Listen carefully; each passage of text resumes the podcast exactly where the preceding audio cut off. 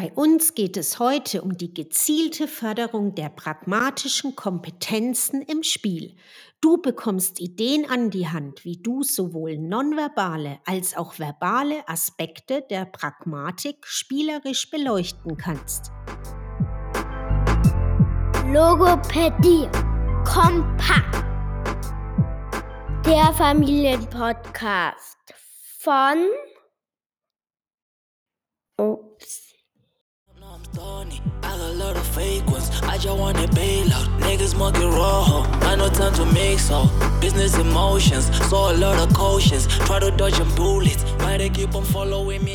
Hallo, guten Tag. Hier sind Blanca und Katrin und wir sind wieder heute unterwegs im Bereich Pragmatik. Letztes Mal haben wir ja darüber gesprochen, was wir so erwarten können bei der Entwicklung der drei- und vierjährigen und heute möchten wir darüber sprechen, wie ihr die Pragmatik im Spiel fördern könnt.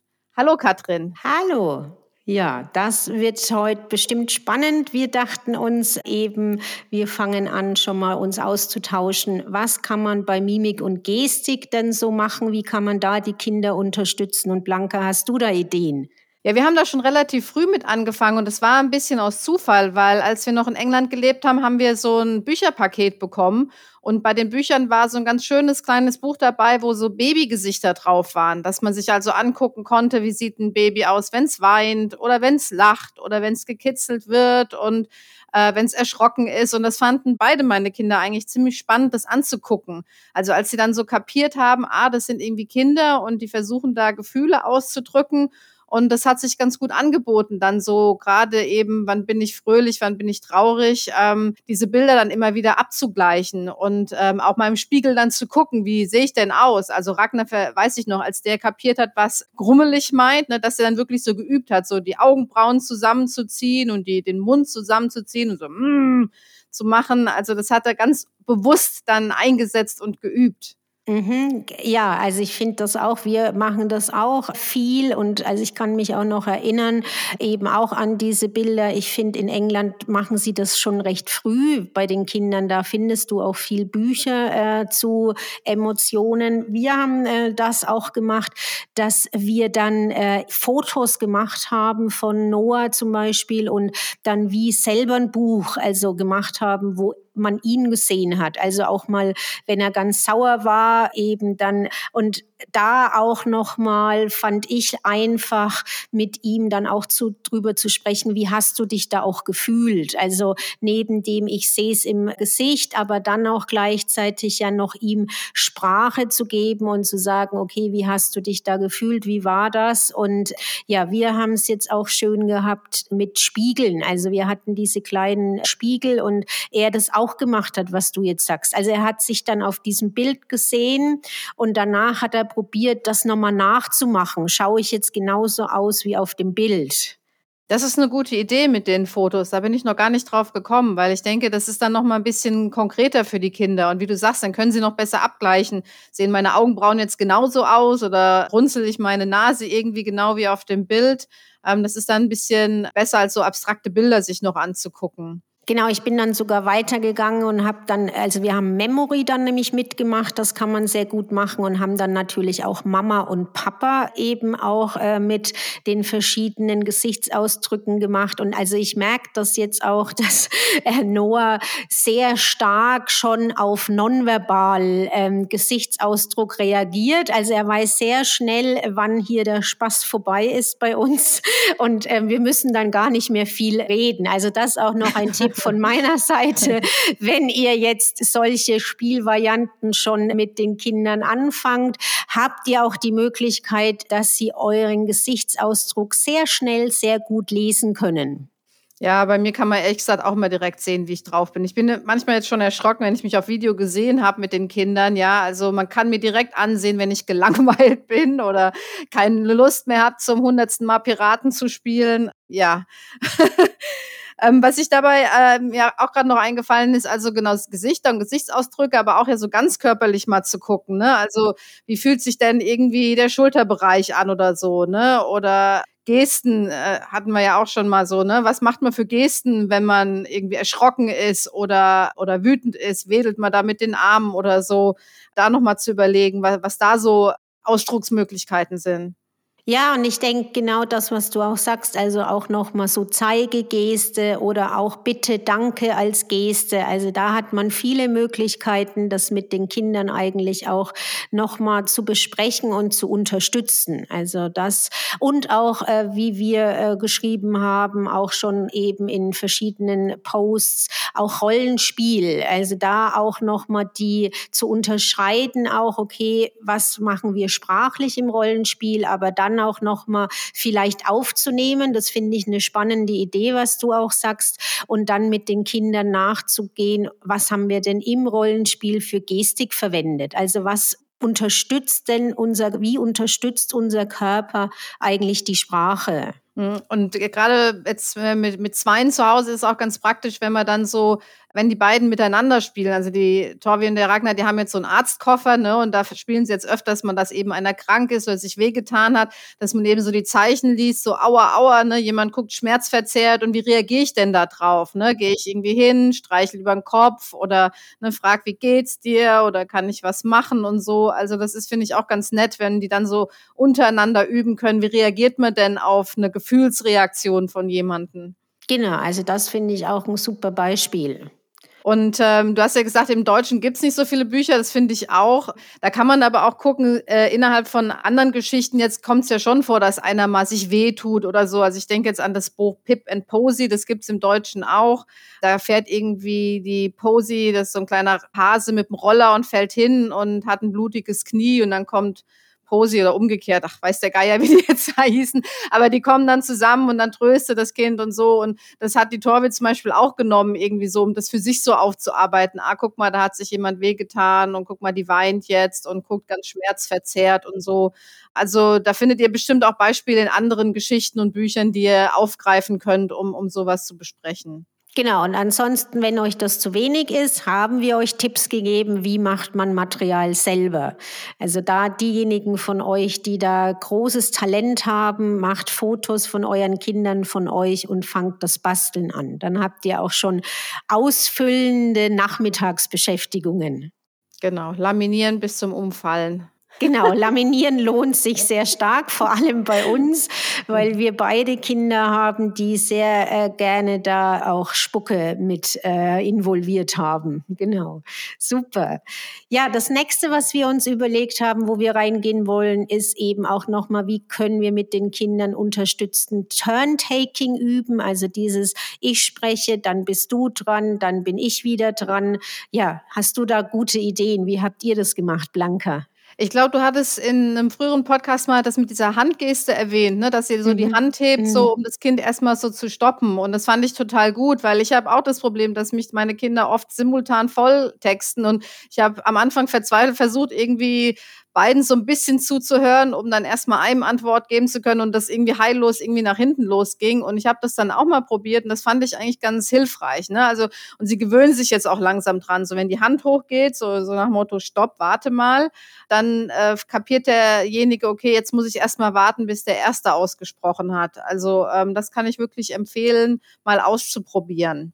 Ja, und äh, also wir machen das jetzt, also weil ähm, das ist jetzt schon das Fortgeschrittene, die Hand. Äh, ich habe das mit Noah auch äh, vorab schon auch gemacht, weil er ist so vom Naturell kann er meistens, wenn er eine Idee oder irgendwas hat, nie abwarten, auch so Stoppspiele zu machen. Also auch das kann man gut vorbereitend machen. Wenn die Musik aus ist, dann muss man stehen bleiben. Also das wären so auch äh, Beispiele, die man aus dem anderen Bereich vorbereitend machen kann kann, damit die Kinder überhaupt mal lernen, hey, Stopp äh, zu machen, also eine Pause zu machen, dass auch okay ist, dass eine Pause ist. Das ist eine gute Idee, wenn man das so mit Musik und so auch körperlich eben dann nochmal spüren kann. Okay, jetzt bin ich aktiv und jetzt äh, halte ich erstmal inne und warte erstmal.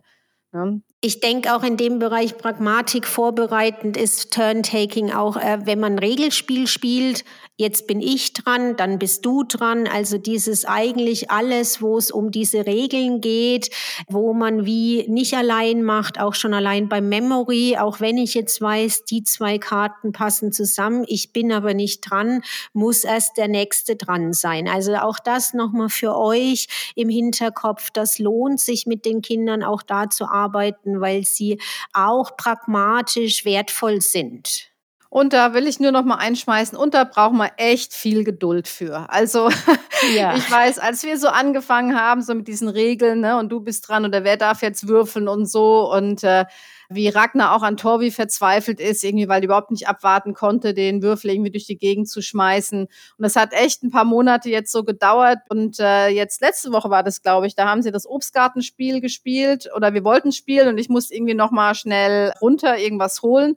Und als ich wiederkam, hatten sie tatsächlich angefangen, gemeinsam zu spielen. Und auf einmal klappte das. Also Torvi hatte sich erinnert, jeder ist einmal dran.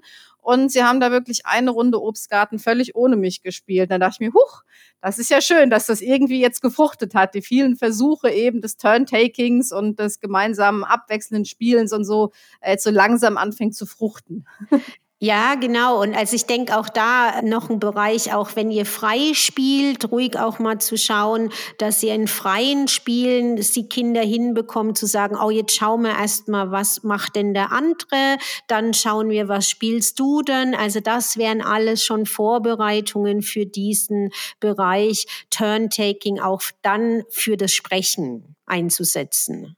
Genau, wir hatten heute Morgen Piraten gespielt und sind auf Schatzsuche gegangen und da haben wir dann auch gewechselt. Also der, der am Steuer irgendwie war, der, der auf, äh, da auf dem Aussichtsding saß und geguckt hat mit dem Fernrohr und äh, wer war denn der Dritte? Der Dritte durfte die Augenklappe haben und äh, sich überlegen und die Schatzkarte lesen, genau. Und das haben wir dann auch immer so im Wechsel gemacht, eben, dass jeder mal, mal dran gekommen ist. Ja, und also ich denke, wenn ihr dann in Richtung wollt und merkt, okay, das passt eigentlich bei meinem Kind, dann könnt ihr auch weitergehen und sagen, jetzt übertragen wir es eigentlich fürs Sprechen und da ist auch die Möglichkeit zu sagen, wir führen auch Symbole ein, also auch sowas wie der, der spricht, hat den Mund in der Hand, der, der zuhört, hat das Ohr in der Hand, also dass man auch da es dann wieder visualisiert für die Kinder, wer hat jetzt eigentlich welche Rolle in diesem Sprechakt. Das ist besonders gut, wenn man auch in kleineren Gruppen ist, ne? So, also ich kenne mhm. das auch so aus den Kindergärten und Schulen in England, da ist das, wird das ziemlich früh eigentlich eingeführt, ja, diese Symbole, dass die Kinder da äh, das lernen. Und das finde ich wirklich ganz praktisch, ja. Oder dass man dann eben auch das so weitergibt, die Karte, ne? Und jeder dann einmal dran ist. Ähm, ja, das prägt sich auch ganz gut ein, wenn man da noch so eine visuelle Unterstützung hat. Ja, und ich fand, äh, also wir haben hier im Kinski in der Schweiz, zumindest bei Noah das, das hatte ich ja schon mal erzählt, mit dem Handaufstrecken, also die Hand heben, da sind Sie momentan ganz stark dran, weil also er kommt ja jetzt dann im August in die Schule und ähm, also ich finde das immer sehr witzig, wenn er jetzt merkt, okay, das mit dem wir sehen zwar, er will was sagen, dann ist das jetzt, dass er die Hand auf aufstreckt und dann halt dieses typische, wie wir ja auch aus alten Filmen, da erinnert er mich immer an den alten Film, er fängt dann schon an zu schnalzen, so, jetzt seht mich endlich, also ich will jetzt was sagen, aber er hält sich jetzt wirklich sehr gut dran, also muss ich sagen, ist lustig. Yay, super. Und ich glaube, du hast auch noch ein paar Spielideen oder Spiele, die man nutzen kann, um auch Turntaking ein bisschen zu üben. Ja, also genau, es gibt dieses Tick-Tack-Bumm, eben da geht es darum, dass man ja in dem Spiel Wörter aufzählt und dann eben immer, man sagt jetzt ein Wort, dann gibt man die Bombe an den nächsten weiter, dann hält man aber den Mund. Also es darf nur der ein Wort sagen, der die Bombe eigentlich in der Hand hat und das geht ja so lange, bis die Bombe explodiert. Also auch das ist nochmal ein gutes visuelles Spiel, den Kindern zu verdeutlichen, ja, nur der, der die Bombe hat, darf auch ein Wort sagen. Ja, das ist eine gute Idee. Das kannte ich noch gar nicht. Krokodok ist noch ein anderes Spiel, ne, was man auch vielleicht nutzen kann. Also, dass man Wörter aufzählt und dabei immer in Krokodilzahlen runterdrückt und irgendwann macht es ja Schnapp. Ne? Genau, und da ist halt wirklich der Wechsel immer wichtig. Also nicht das Kind jetzt allein das spielt, sondern zumindest zu zweit, dass die Kinder diesen Wechsel auch verstehen. Mhm. Gut, wollen wir dann noch zum dritten Aspekt übergehen, den Witzen und die Ironie? Genau, das ist doch bestimmt auch noch lustig jetzt. Vielleicht hast du wieder einstiegmäßig einen guten Witz. Ich fand den letztes Mal so cool. Mit dem schattigen Plätzchen. Ja. Ähm, ja, ach, der, der Klassiker, der zur Weihnachtszeit immer gut kommt, trifft eine Rosine eine andere Rosine und die Rosine hat einen Helm auf und die ohne Helm fragt die mit dem Helm, wo gehst du denn hin? Und die mit dem Helm sagt, ich gehe in den Stollen. Oh, das ist cool. Der ist auch nicht schlecht. Der ist jetzt für mich natürlich also wieder zu lang, weil ich habe immer so ein Problem, mir dann alle Details zu merken. Ich ging nämlich beim letzten Mal gleich raus und habe allen das mit dem stillen Plätzchen erzählt und war ganz stolz, weil ich konnte mir alles merken. Das mit dem Stollen und der Rosine, das muss ich mir dann später nochmal anhören. Brauchst du auch eine Visualisierung? Soll ich dir noch ein Bild schicken mit Ja, zwei bitte. Rosinen und einem Helm? Ja, und bitte schreib mir auch dann noch die Pointe und alles dann bitte drauf, weil sonst bringe ich das nicht rüber. Für mich sind immer nur kurze Witze gut. Die Abteilung, ich erzähle lange Witze, die hat mein Mann inne. Ich kann mir das sonst nicht merken. Ja, ich Ja. merke mir Witze auch ganz schlecht. Mein Vater hat schon aufgegeben. Also früher, als, äh, als wir regelmäßig telefoniert haben und uns nicht sehen konnten, hat er meistens auch unser Gespräch mit dem neuesten Herrenwitz irgendwie begonnen.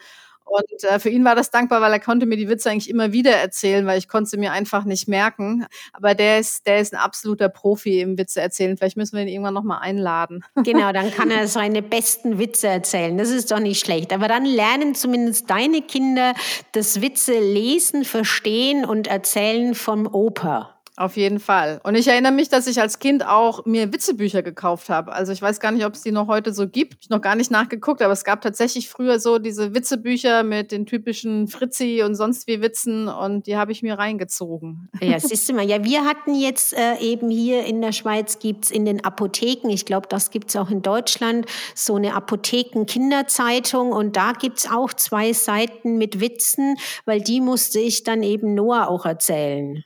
Ah, okay, weiß ich gar nicht. Also diese Zeitung gibt's hier in Deutschland tatsächlich, aber ob da Witze draus sind, weiß ich jetzt gar nicht. Also müsste ich mal gucken bei der nächsten Ausgabe. Genau, also weil ihr seht, ihr könnt äh, viel nutzen, um mit euren Kindern, also ich denke, Kinder meinen wir hier wirklich äh, so Vorschulalter spätestens zu beginnen, mit ihnen eigentlich in diese Witze erzählen, Witze verstehen, Witze besprechen, einzusteigen. Und es gibt da auch eben Material, zum Beispiel Bildergeschichten vom kleinen Onkel, die kann man gut mit den Kindern anschauen und dann auch besprechen. Also die sind auch gut so gedacht für dreieinhalb, vierjährige, wo ihr schon mal starten könnt, witzige Dinge mit den Kindern zu besprechen. Und was ich auch ganz gut finde, ist so mit der Situationskomik einzusteigen. Ne? Also da äh, irgendwie was Lustiges, pass wenn was Lustiges passiert, das kapieren die Kinder ja so ganz, ganz gut. Also so der Klassiker auf der Bananenschale ausrutschen Mhm, oder gegen mhm. den Pfosten laufen oder so, ne? dass das irgendwie was Ulkiges ist. Also Mhm. Frank hat jetzt mit, den Kindern letzte Woche irgendwie Donald Duck geguckt, ja, Mhm. und da ist ja jede Menge von dieser Situationskomik drin, einfach um so zu so irgendwie zu vermitteln, was ist denn eigentlich witzig oder ne, und dann kann man da ja noch mal drüber sprechen, warum ist denn das jetzt lustig, ne? Also warum, ne, weil das eigentlich normal nicht passiert oder weil das irgendwie Quatsch ist. Oder wir haben dieses Wimmelbuch, auch, auch so ein Piratenwimmelbuch, wo halt auch irgendwelche Quatschsachen passieren, dass dann auf einmal an dem Segel eine Wäscheleine mit der Wäsche hängt oder so, ne? Also, dass man darüber vielleicht einsteigt und dann später so zu dieser verbalen Komik kommt, ne? Also, das heißt mit Stollen und Stollen, da müssen wir ja eben wissen, dass Stollen zwei Bedeutungen haben können und was denn überhaupt ein Stollen ist, den wir essen können. Also, zum Beispiel in unserer Familie gibt's eigentlich keinen Stollen, weil ich finde den eklig und ich kaufe den nicht an Weihnachten. Und dann wird's auch schwer, den Witz zu verstehen, wenn man eigentlich gar nicht weiß, was, äh, wovon da geredet wird. Ja, das ist, finde ich, einen wichtigen Punkt und auch eine super Idee, mit diesem eben erstmal zu starten mit Bildmaterial und wirklich das Bildmaterial äh, mit den Kindern zu besprechen und aufzugreifen, weil ja, genau was du sagst, also ich denke, Voraussetzung für die Kinder ist natürlich, äh, Witze sprachlich zu verstehen, sie brauchen einen guten Wortschatz und sie brauchen auch eine gute Vorstellung von ihrem Wortschatz, also guten Abholen der einzelnen Wörter, damit sie auch die Witze eben verstehen. Und also das merke ich jetzt Noah, der jetzt ja bald sechs wird, also das, der wäre mit Stollen genauso überfordert. Also ähm, er hat schon alleine, also bei uns gibt's auch keine Plätzchen, also allein bei deinem Witz mit dem stillen Plätzchen hat er uns dann so angeguckt und wir mussten ihm dann erklären, ja, Keks und Plätzchen ist ein Synonym. Also weil mhm. wir äh, eben, also du in der Schweiz ja auch nicht Plätzchen sagst, sondern hier sind's Gutzli. Und okay. er dann so da stand und sagte, stilles Plätzchen. Und ähm, jetzt für Dirk und für mich natürlich Plätzchen wie aus unserer Kindheit präsent sind. Also ich denke, das ist ein wichtiger Punkt, wie du sagst. Also muss man auch überlegen, erkennen die Kinder das eigentlich auch noch? Also, weil wir hatten hier Bilder mit aus unserer Kindheit und da war dann so ein Telefon mit Drehscheibe und da ging es dann auch darum, dass halt eigentlich die Schnur durchgekattet war. Und Noah hat dann gesagt, und was ist da dran witzig? Also jemand spricht halt und du siehst halt, dass eigentlich, also er kann keine Verbindung haben, weil es durchgeschnitten ist. Und ja, Kinder in der heutigen Zeit kennen das nicht unbedingt, das Telefon mit Kabel. Ja, das ist wirklich ein, auch ein gutes Beispiel, wo man sich auch überlegen muss, welches Bildmaterial nimmt man tatsächlich auch. Ne? Ist es in der Erfahrungswelt der Kinder oder äh, sagt denen das überhaupt nichts? Ne? Also habe ich auch immer wieder in der Therapie gemerkt, dass man da ganz gut nachdenken muss, was man da eigentlich für Material auswählt, um überhaupt äh, den Kindern da einen Einstieg zu geben in das eigentliche Thema, was man mit ihnen besprechen möchte.